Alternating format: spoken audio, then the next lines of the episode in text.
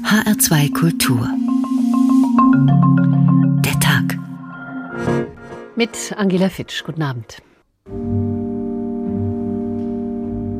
Rosel musste diesen Weg alleine gehen, betreut von Pflegepersonal. Dass er dann alleine sein musste, das bricht mir das Herz, ja. Ich hätte gern die letzte Lebensphase schon noch miterlebt, aber es ist doch sehr tröstlich, dass sie nicht alleine war. Die Anzeigen in den Lokalzeitungen, da wird auch der Termin nicht drinstehen, wann die Beerdigung ist, damit eben nicht auf einmal dann doch sehr viele Leute kommen. Sehr traurig. Abgesehen davon, dass es natürlich sowieso traurig ist, wenn die Mutter stirbt. Ich empfinde es jetzt mittlerweile so, dass man den Toten sehen muss, um Abschied zu nehmen. Und das fehlt mir bei ihr unheimlich. Der letzte Blick war ja, die Tür geht zu in der Covid-Station. Und dann steht der Friedhofsaufseher zu sagen, kommen Sie bitte nach vorne und bestätigen Sie, dass in der Urne ein Papa ist. Da geht es mir irgendwo so, dass ich denke, das hätten wir wahrlich besser einfach lösen können.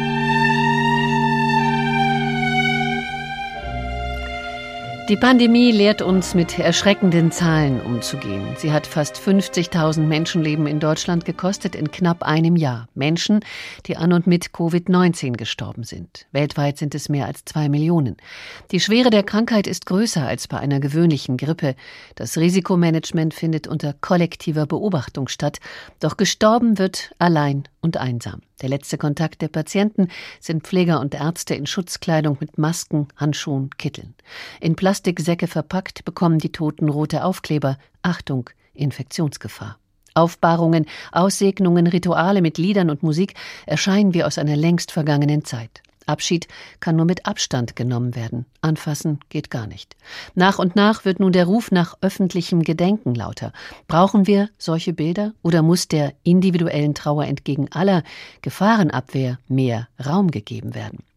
Anonym und unsichtbar, der Tod in den Zeiten von Corona, so haben wir heute den Tag überschrieben und machen zunächst bei denen Halt, die täglich mit dem Sterben konfrontiert werden und alles tun, um dies zu verhindern, bei Pflegern und Ärzten im Krankenhaus. Sebastian Kisters war in den Rhein-Main-Kliniken in Gelnhausen auf der Intensivstation, dort, wo Nähe durch Ferne erzeugt werden muss. Zu Besuch auf der Intensivstation im Krankenhaus Gelnhausen. Oberarzt Achim Kress erzählt mir, Corona vor vier Wochen hat er sich hier selbst angesteckt. Hohes Fieber, Atemnot, Herzrasen. Natürlich, wenn man das jetzt als Behandler selber bekommt, sind die Ängste auch ganz andere. Klar. Hatten Sie Angst? Ja. Man ist zu Hause eingesperrt, isoliert, weil man die Familie nicht anstecken will. Man hat viel Zeit alleine. Und man hat viele Verläufe gesehen, auch von Gleichaltrigen. Ja, da bekommt man Angst. Ja. Hinter dieser Tür der Sound der Intensivstation. Diese Töne nimmt Pflegeleiterin Jessica Schulters mit nach Hause, immer wieder. Am schlimmsten aber sei, Patientinnen und Patienten nicht einmal richtig die Hand halten zu können, vor allem wenn es zu Ende geht. Covid ist ein anderes Sterben, denn da fehlt einfach die Würde die Würde diesem Sterbenden gegenüber, den Angehörigen gegenüber, die nicht teilhaben dürfen, die nicht ihre Angehörigen die ganze Zeit begleiten dürfen. Das übernehmen Pflegekräfte, wenn es möglich ist. Manchmal ist es aber auch nicht möglich, weil nebenan ein Notfall ist und man gebraucht wird. Und das hat mit annehmbaren Sterben oder Würde einfach im Moment nichts zu tun. 24 Corona-Patienten auf Normalstation 8 auf der Intensiv. Diese Zahl ist hier in Gelnhausen seit Wochen nicht gesunken. Und täglich kommen neue Menschen mit Corona-typischen Symptomen hinzu. Ständige Tests, Verdachtsfälle, die zunächst separiert werden müssen.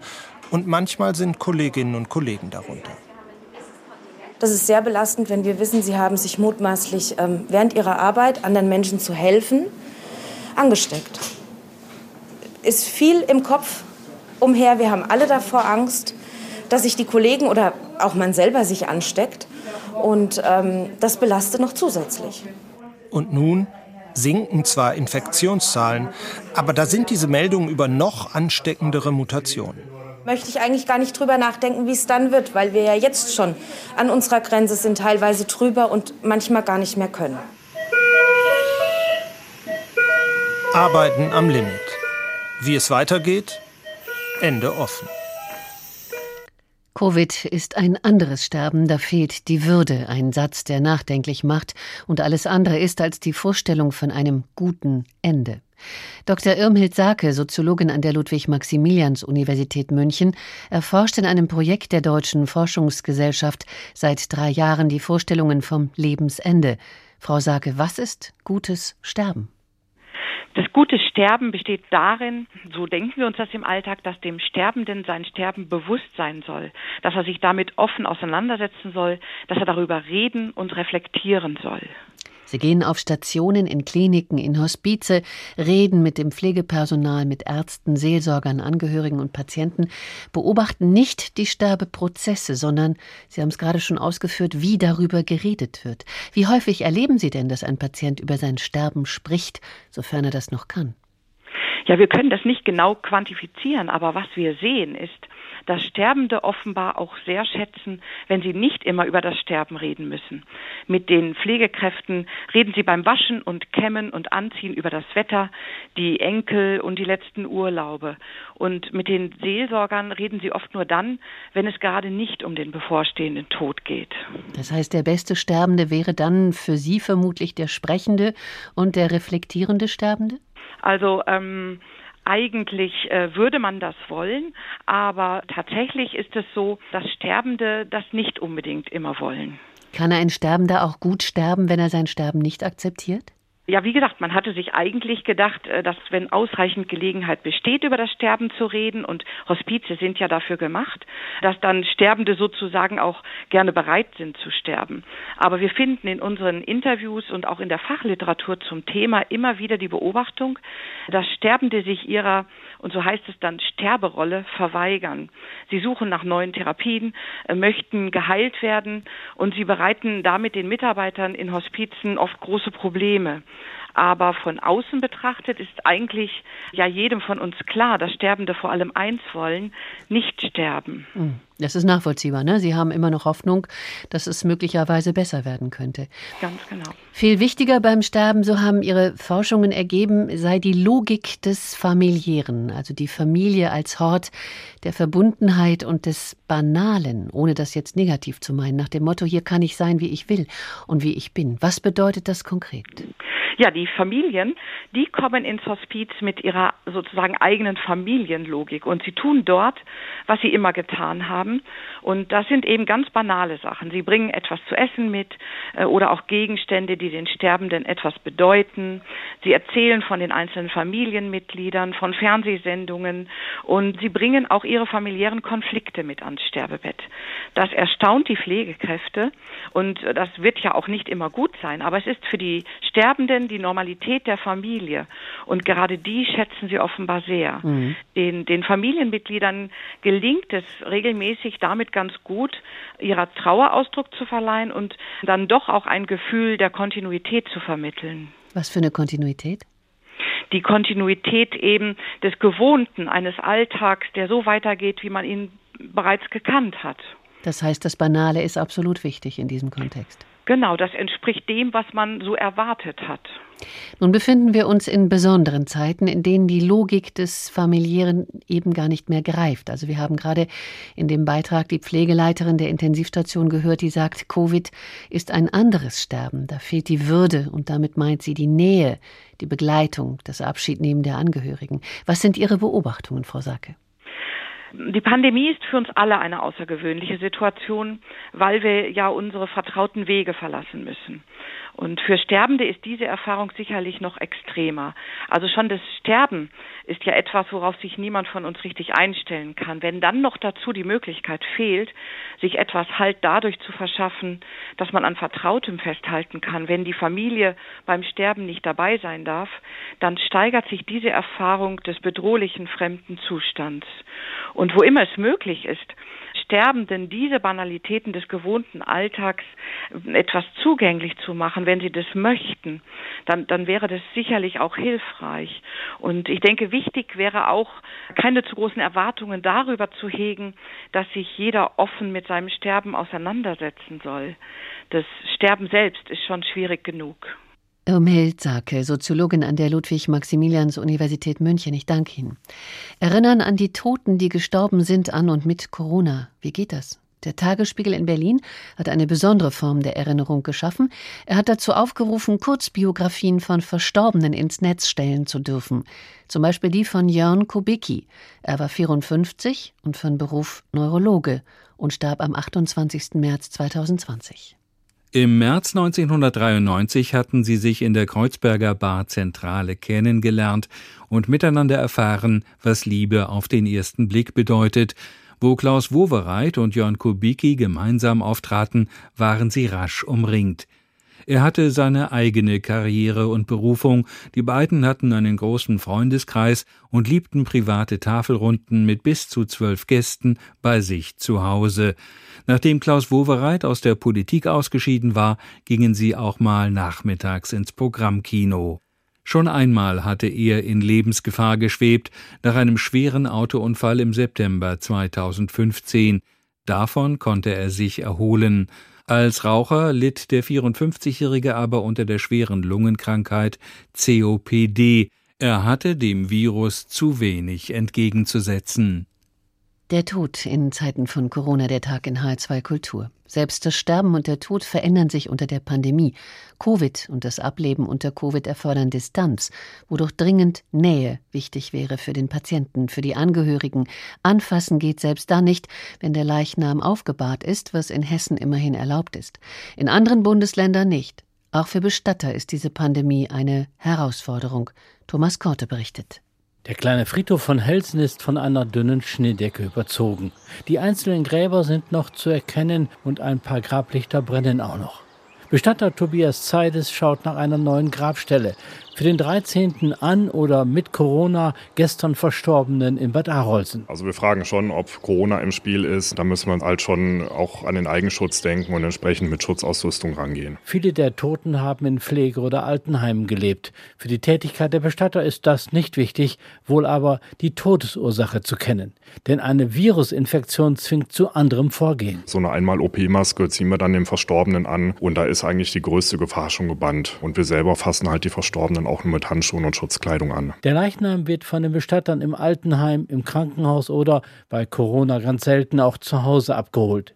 Für die Angehörigen wären sie dabei ein erschreckendes Bild, der Leichnam kommt in einen Kunststoffsack, erklärt Bestatter Hendrik Müller. Diese verstorbenen Personen werden in diesen Bodybag eingebettet und dieser Bodybag kommt im Prinzip dann auch in den Sarg rein und hat keine Deckengarnitur. Waschen oder irgendwas ist da nicht mehr möglich. Wir halten es halt auch auf Sicherheit für uns, dass wir diesen Bodybag nicht mehr öffnen. Der Bodybag wird zudem noch einmal von außen desinfiziert, der Sarg nach dem Verschließen zusätzlich luftdicht abgedichtet.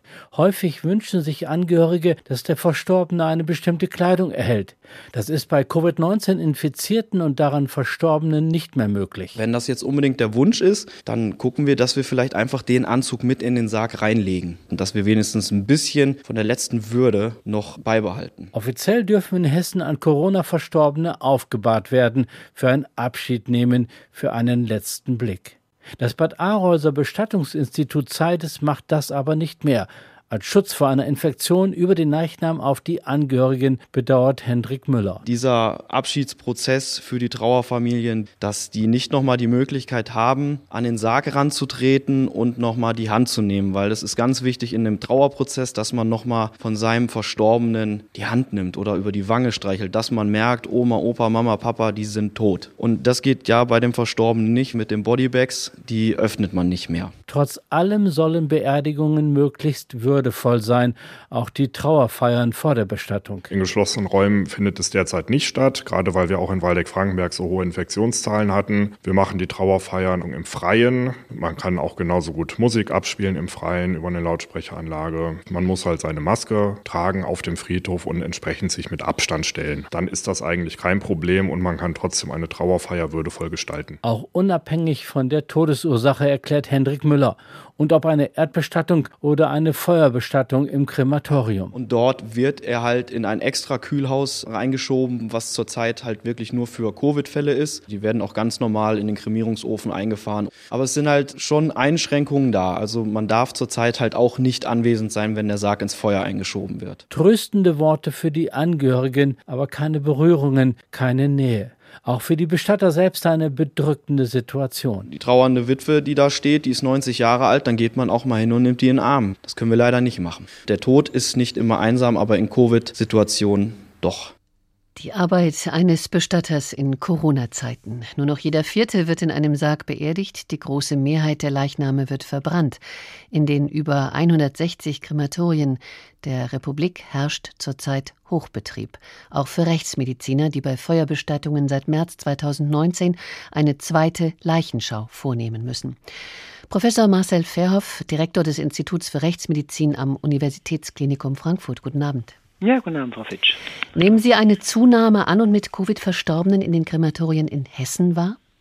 Also wir nehmen einerseits wahr, dass es mehr Fälle eben zu beschauen gibt bei der zweiten Leichenschau in den Krematorien und wir nehmen merklich mehr Fälle äh, wahr an äh, Menschen, die an Covid-19 verstorben sind. Ja, das ist richtig. Welche besonderen Vorkehrungen müssen Sie bei der Leichenschau treffen, sofern Sie an Covid gestorben sind? Und darüber reden wir. Ja, also wir haben grundsätzlich, weil wir äh, ja davon ausgehen müssen, dass doch der ein oder andere, der gar nicht als, als äh, ja, Patient, der an Covid verstorben ist, deklariert ist, trotzdem an Covid gestorben ist, haben wir grundsätzlich bei dieser zweiten Leichenschau seit einigen Monaten schon die Sicherheitsmaßnahmen erhöht. Das heißt, unsere Mitarbeiterinnen und Mitarbeiter äh, tragen alle FFP3-Masken, tragen eine Kopfbedeckung, tragen einen flüssigkeitsabweisenden Kittel, der auch in der Klinik getragen wird, Schuhbedeckungen, Schutzbrille, wenn sie keine Brillenträger sind und natürlich zwei Paar Handschuhe. Also das ist jetzt bei allen zweiten Leichenschauen Standard. Eine Sache habe ich gerade nicht verstanden. Sind diese Leichname gekennzeichnet, sodass Sie sicher sein können, es handelt sich um einen an Corona Verstorbenen? Also die Leichnamen sind gekennzeichnet und wir haben das auch eben im Beitrag gehört, typischerweise in ein oder sogar zwei Leichensäcken verpackt und dann nicht geöffnet.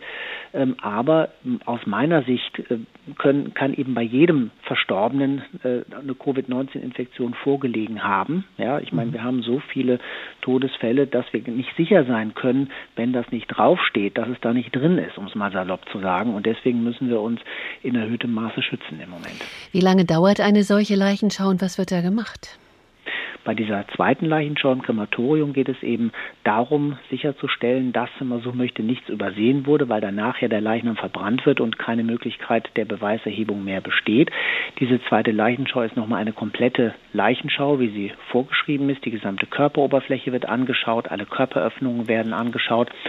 Und ähm, dann wird noch zusätzlich der Leichenschauschein also das Ergebnis der ersten Leichenschau überprüft. Und die eigentliche Leichenschau, wenn man sie professionell durchführt, wenn es keine großen Hindernisse gibt und das Entkleiden nicht zu lang dauert, dauert etwa äh, ja, in der Größenordnung drei, fünf Minuten. Aber was lang dauern kann, ist eben dann den Kollegen hinterher telefonieren und äh, alles abzuklären, die Hintergründe zu erfragen. Das kann manchmal eine Stunde oder länger in Anspruch hm. nehmen. Wie groß ist die Wahrscheinlichkeit, sich am Leichnam zu infizieren?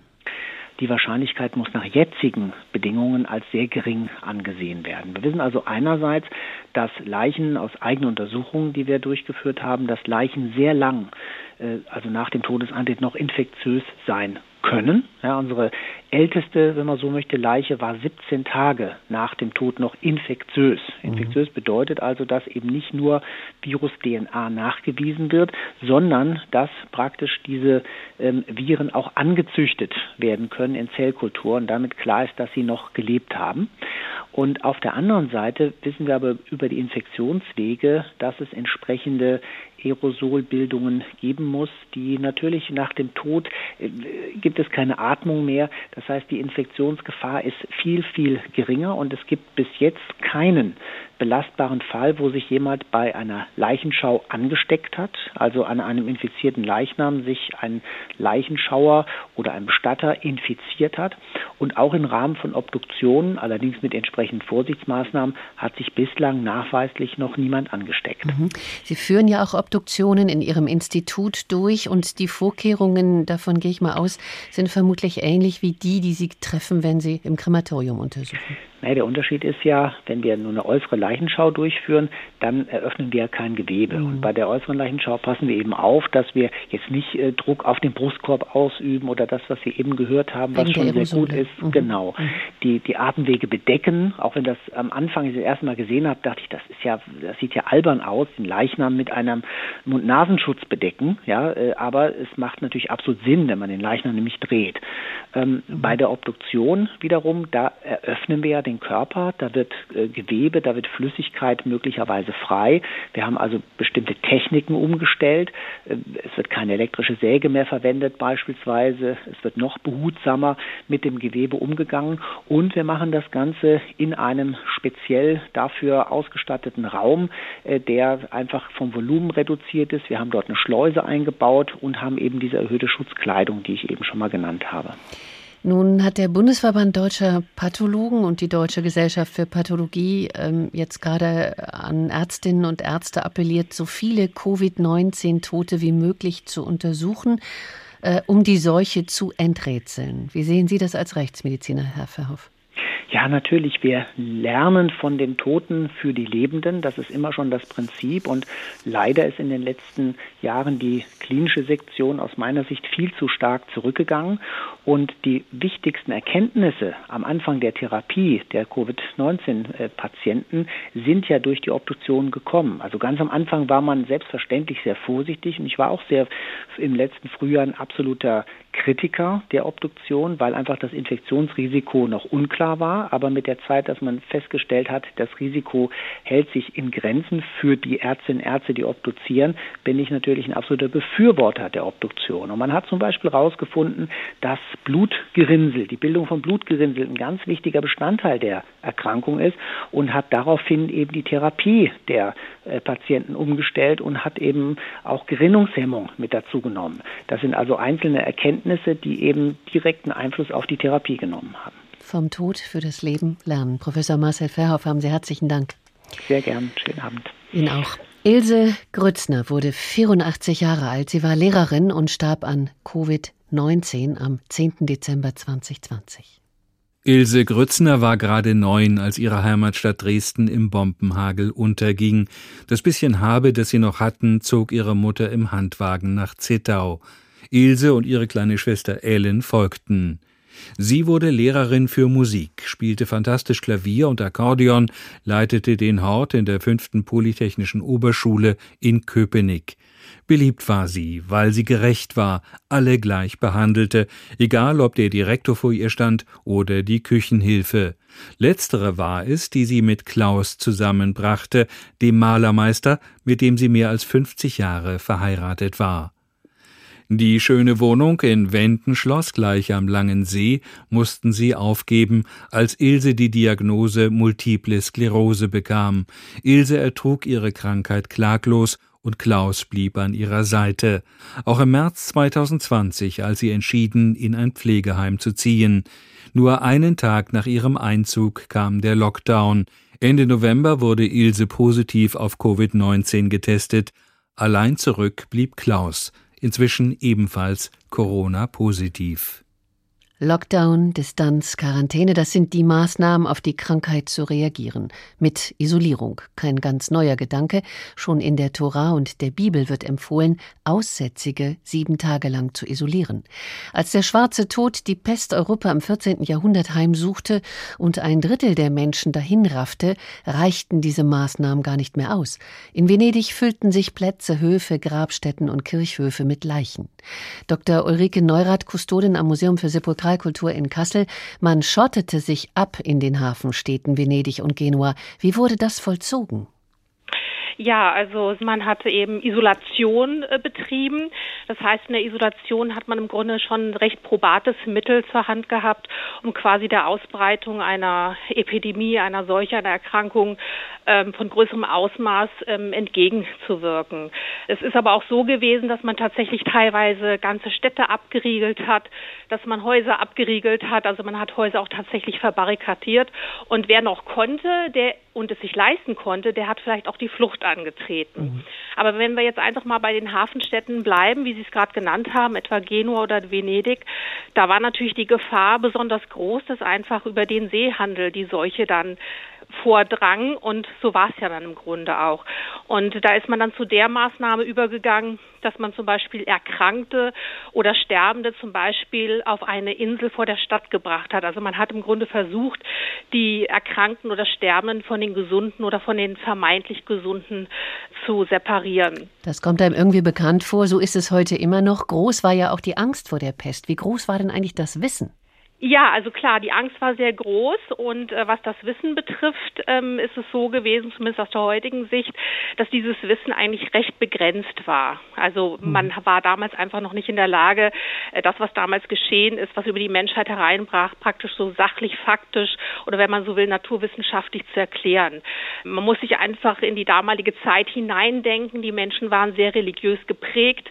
Das heißt, man hat eben dieses Ereignis erachtet als eine Prüfung Gottes oder man hat es auch betrachtet als äh, eine Strafe Gottes für sündigen Lebenswandel und hat natürlich auch da versucht, dem Ganzen entgegenzuwirken.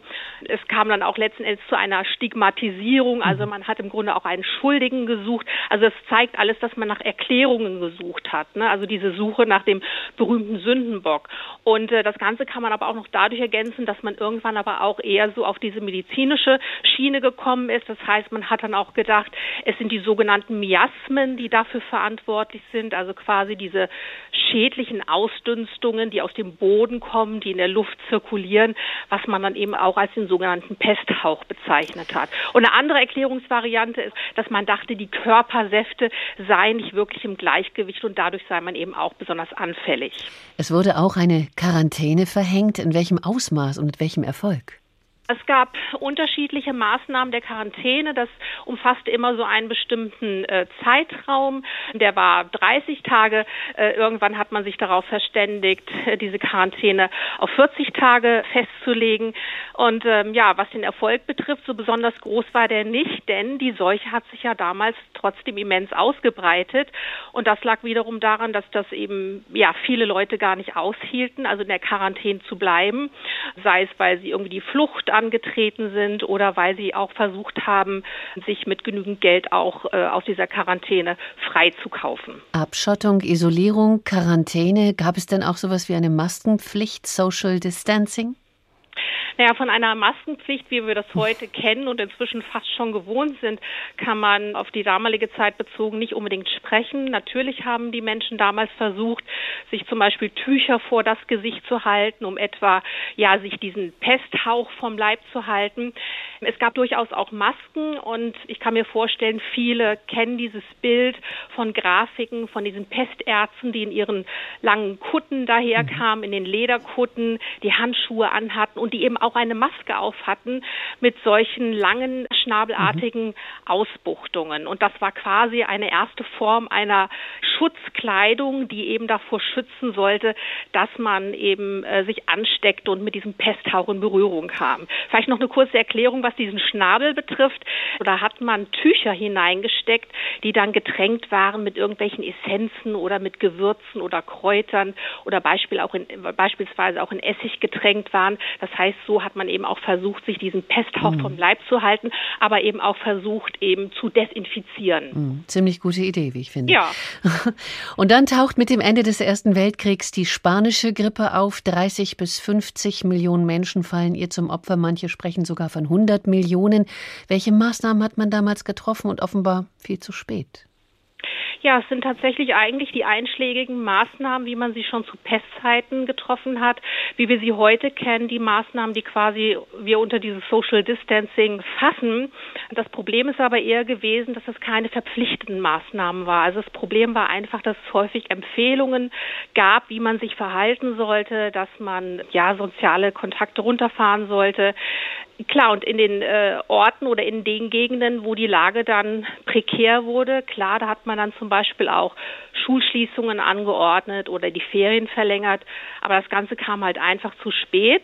Und das lag eben auch daran, dass im Grunde die spanische Grippe ja in einer Zeit über die Bevölkerung hereinbrach, in der sie sich ja sowieso schon in einer großen Krise befand. Das heißt, wir befanden uns zu der Zeit eben im Ersten Weltkrieg. Da waren die Menschen sowieso schon psychisch und körperlich ja ausgezehrt und ja von staatlicher und militärischer Seite sind anfangs quasi die ja, ich sag mal, internen Meldungen darüber, dass sich eben Todesfälle infolge grippeartiger Erkrankungen dass die Todesfälle in die Höhe gegangen sind. Das hat man anfangs ignoriert beziehungsweise hat es absichtlich unter Verschluss gehalten. Zum einen natürlich, weil man den Kampfgeist der Einsatztruppen natürlich nicht schwächen wollte und zum anderen, weil man natürlich auch die Zivilbevölkerung nicht äh, weiter verunsichern wollte.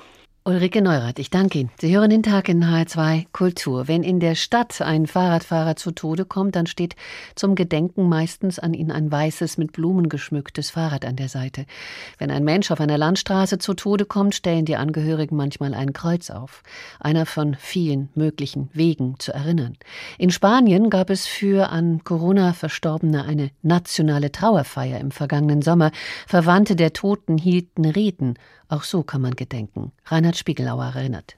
Es waren Bilder des Grauens im vergangenen Frühjahr im spanischen Fernsehen, auf Twitter, im WhatsApp-Chat. Menschen, die in völlig überfüllten Krankenhausfluren liegen, ein verzweifelter Hilferuf von damals. E Hier warten Menschen seit einem, seit zwei, manche schon drei Tage auf ein freies Bett. Als Personal haben wir uns entschlossen, das jetzt öffentlich zu machen.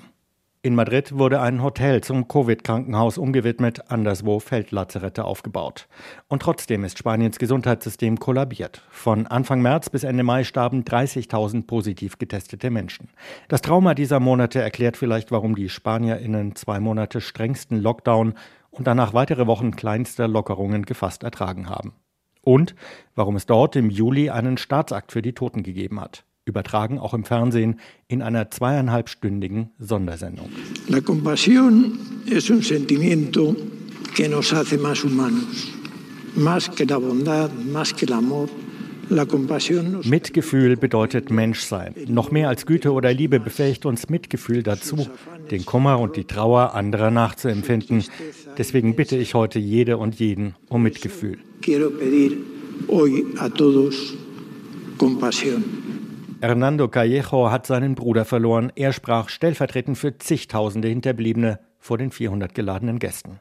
Sie saßen Corona-kompatibel in sieben Kreisen um eine große Flamme zur Erinnerung an die Toten.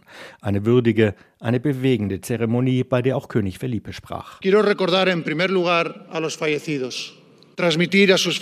möchte an die Opfer erinnern und ihren Familien unser Beileid und unser Mitgefühl aussprechen, unsere Betroffenheit. Sie sind nicht alleine in ihrem Schmerz. Fast genauso wichtig wie die Trauer war aber schon früh, Helden zu feiern. In erster Linie die Ärztinnen und Pfleger, die trotz ständiger Überlastung weitermachten.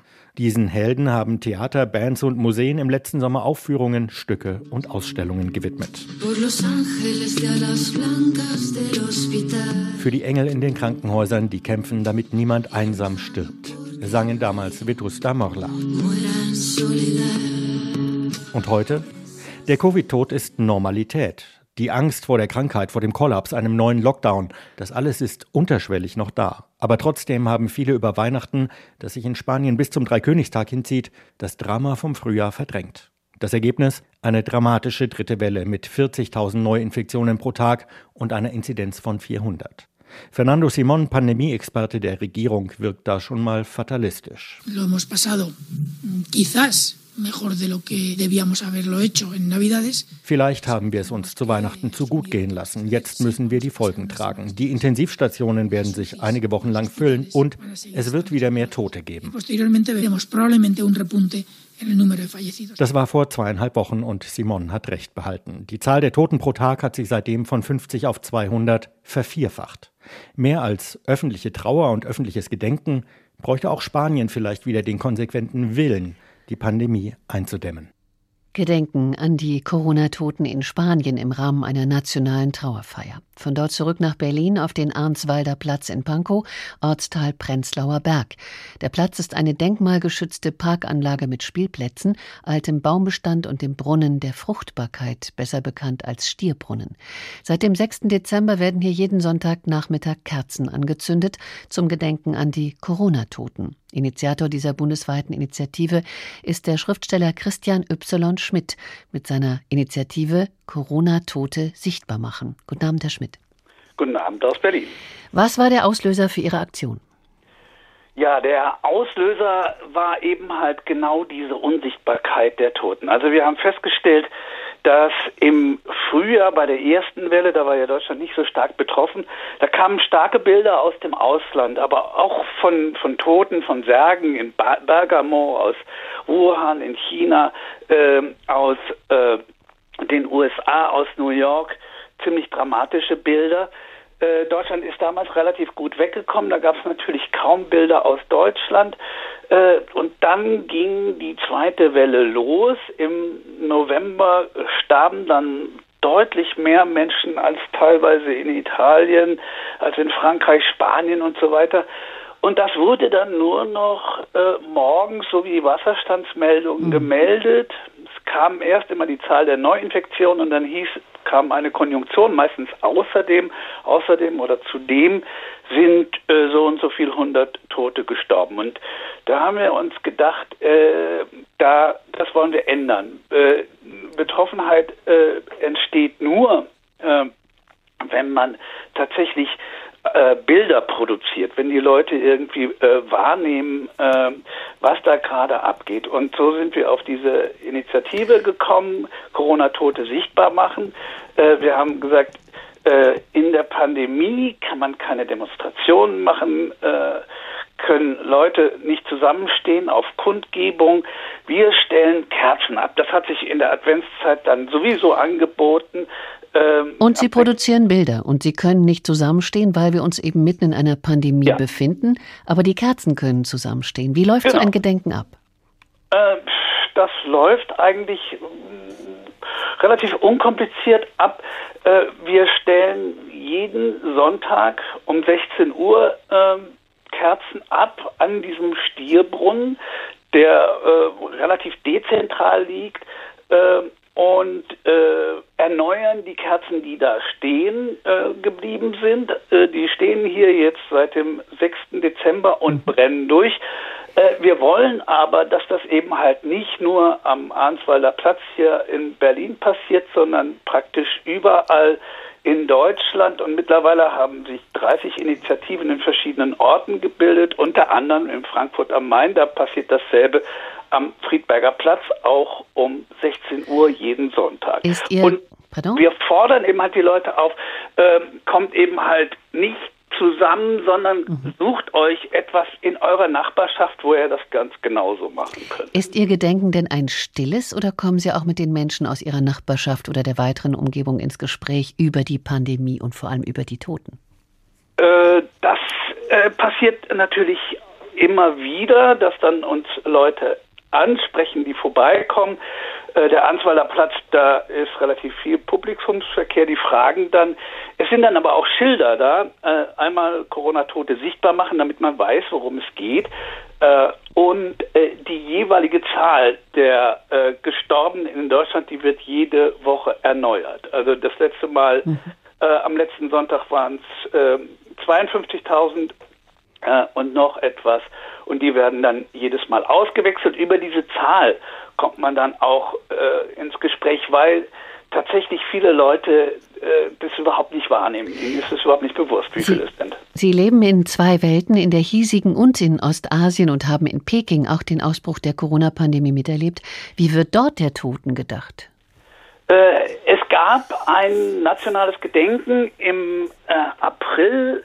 Äh, da wurde drei Minuten, äh, ab 10 Uhr morgens war das drei Minuten eine Schweigeminute, ganz chinaweit. Alle sind stehen geblieben und haben still äh, der Corona-Toten gedacht.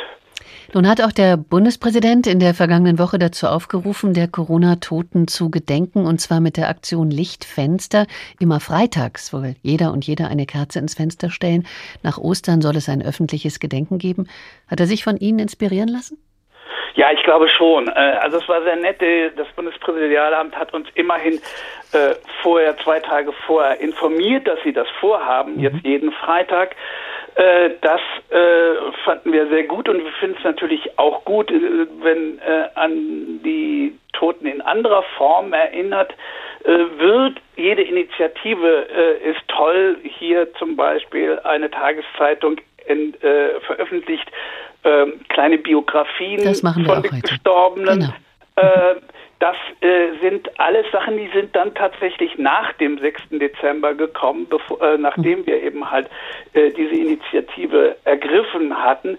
Finden wir gut, äh, die Initiative des Bundespräsidenten äh, eigentlich finden wir da doch unsere besser, weil eben halt äh, das in der Öffentlichkeit stattfindet und weil eben halt die Leute drüber stolpern, wenn tatsächlich nur Kerzen in den Fenstern stehen. Und ich habe bis jetzt auch noch nicht viele gesehen, äh, ich glaube nicht, dass es dadurch äh, viele Gespräche gibt. Also ich sehe bei uns am Brunnen auch immer wieder, da spielen viele Kinder, die Kinder fragen die Mütter oder Väter, die da vorbeikommen, was das soll, wofür ja. die Kerzen da stehen und die erklären dann. Also ich glaube nicht, dass das äh, wenn man so ein Fenster hochguckt, äh, dass diese Fragen da äh, groß gestellt Beantwortet werden. werden. Christian Y. Schmidt, ich danke Ihnen herzlich.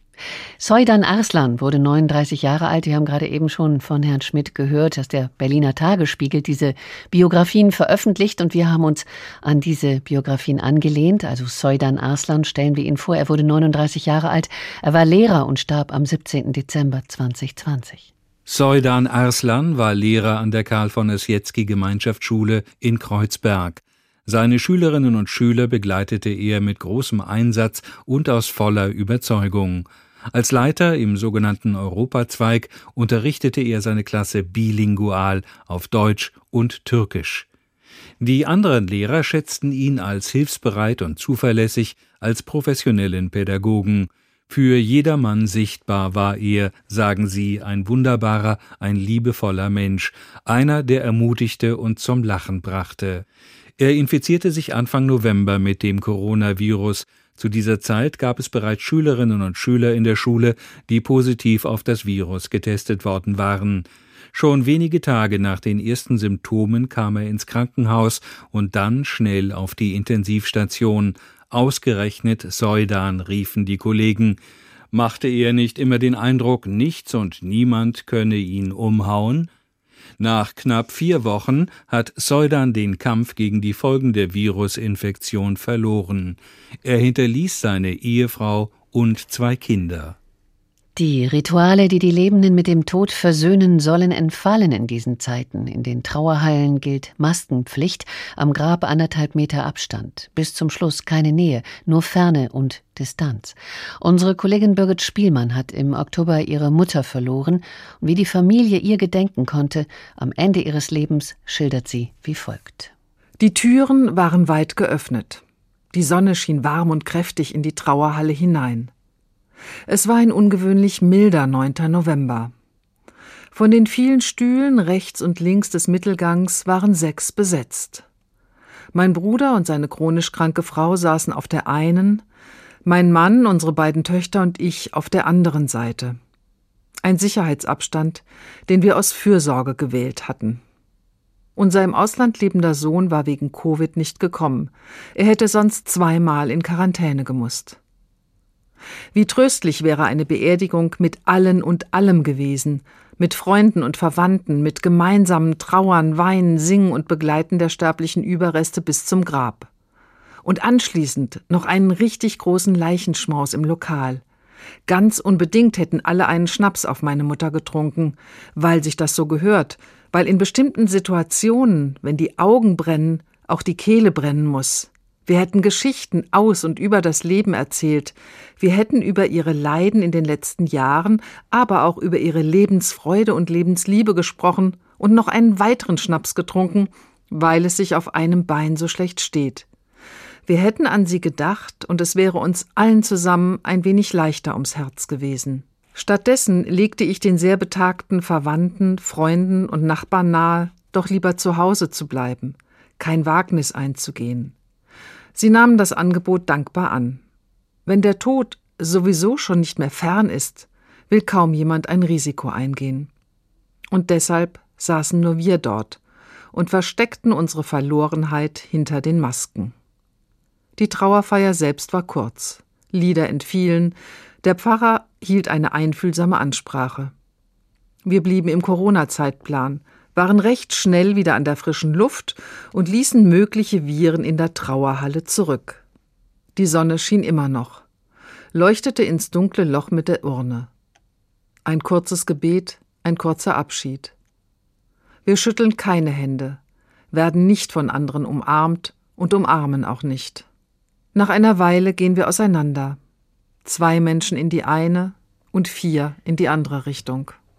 Eine Beerdigung im engsten Familienkreis, kurz und knapp, voll im Corona-Zeitplan, hat die Kollegin gerade gesagt. Ohne Freunde, ohne Schnaps, ohne Geschichten. Professor Axel Bohmeier, Vizepräsident der Katholischen Hochschule für Sozialwesen in Berlin und am Institut für christliche Ethik und Politik. Guten Abend. Guten Abend, Frau Fitsch. Was unsere Kollegin eben geschildert hat, war eine Trauerfeier fast ohne Rituale, ohne Leichenschmaus, ein eingeschränkter Abschied mit trauriger Nachwirkung, so kommt es einem vor. Was geht Ihnen durch den Kopf, wenn Sie das hören?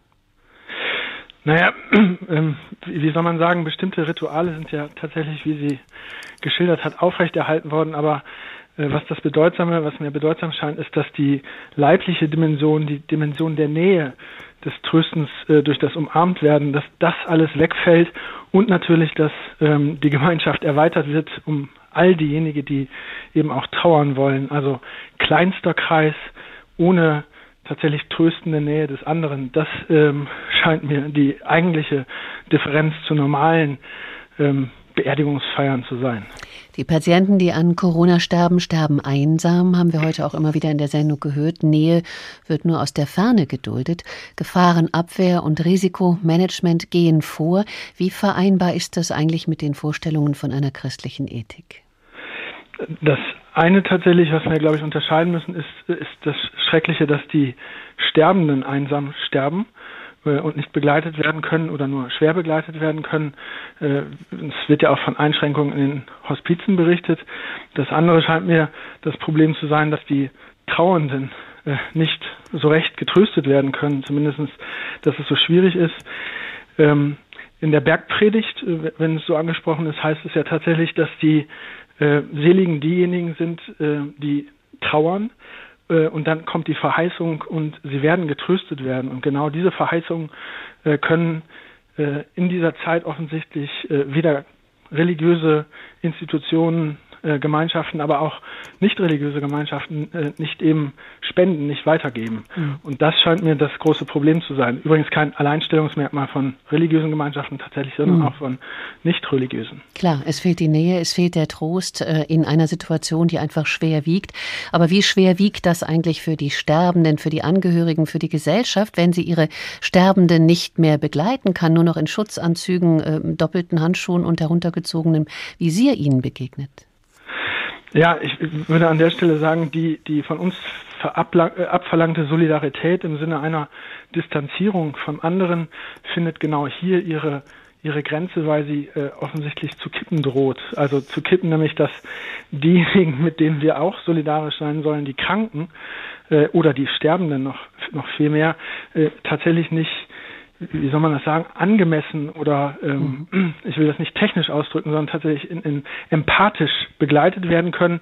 Und ich vermute, dass das, dass diese Unmöglichkeit gerade bei den Trauernden auch eine ähm, Lücke oder ein, ein, ein, ein schlechtes Gefühl oder doch eine Leere, würde ich sogar mhm. sagen, zurücklässt. Mhm ähm, vielleicht auch würdevoll wäre auch möglich gewesen, ne? zu sagen, also sie, sie würdevoll zu verabschieden, ne? ist mir gerade durch den Kopf gegangen, wäre auch. Genau, vielleicht. also im, im, im Grunde, äh, wobei das schwierig sozusagen zu diskutieren wäre, ist, genau, es ist ein, ein, ein Angriff auf tatsächlich die menschliche Würde, so könnte mhm. man sagen, der aber jetzt nicht einfach ähm, das ist ja nicht einfach von der Hand zu weisen, mhm. auch der Situation geschuldet ist.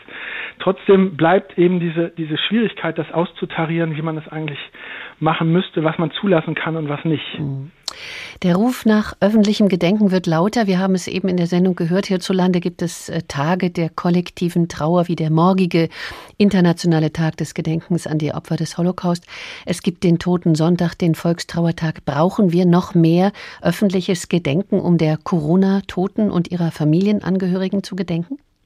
Ich würde sagen, wir müssten öffentliches Gedenken von ähm, privater oder kleinerer gemeinschaftlicher Trauer unterscheiden. Und ähm, äh, ich, ich glaube, wir, wir müssen überlegen, wie wir möglichst viel gemeinschaftliche äh, private Trauer äh, ermöglichen. Ja, und auch eben diese Begleitung von, von Sterbenden äh, und das nochmal abkoppeln von der Frage tatsächlich einer eher, wie ich finde, politischen Frage, ob wir einen, ähm, äh, ja, einen Volkstrauertag oder mhm. einen, Trauer, einen kollektiven, mhm. genau, einen kollektiven Trauertag für, das hat ja äh, der Präsident des RKI durchaus treffend gesagt, für diese monströse doch durchaus Zahl von mittlerweile Corona-Toten brauchen.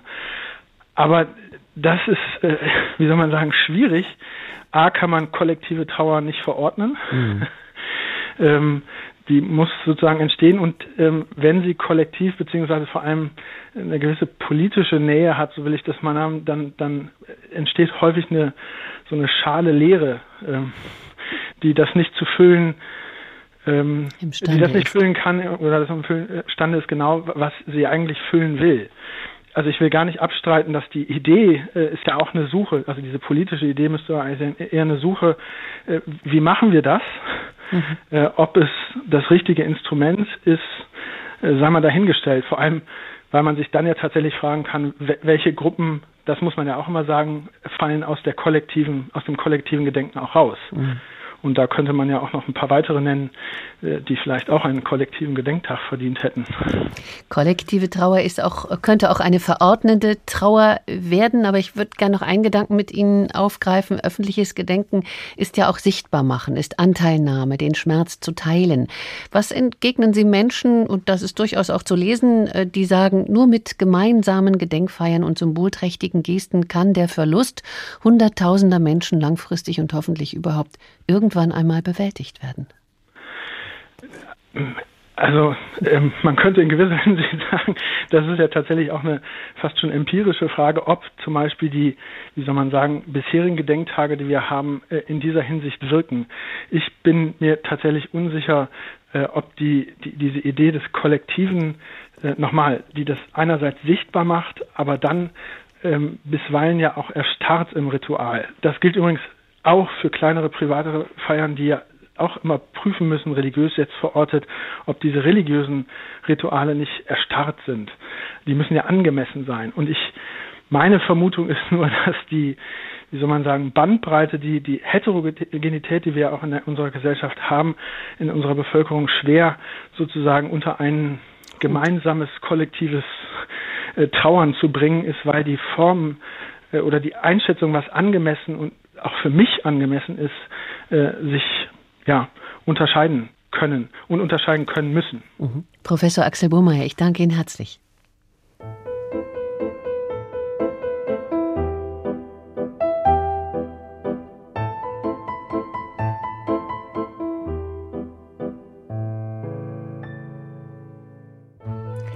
Anonym und unsichtbar. Der Tote in Zeiten von Corona. Das war unser Tag zu diesem Thema. Mein Name ist Angela Fitsch. Ihnen einen guten Abend.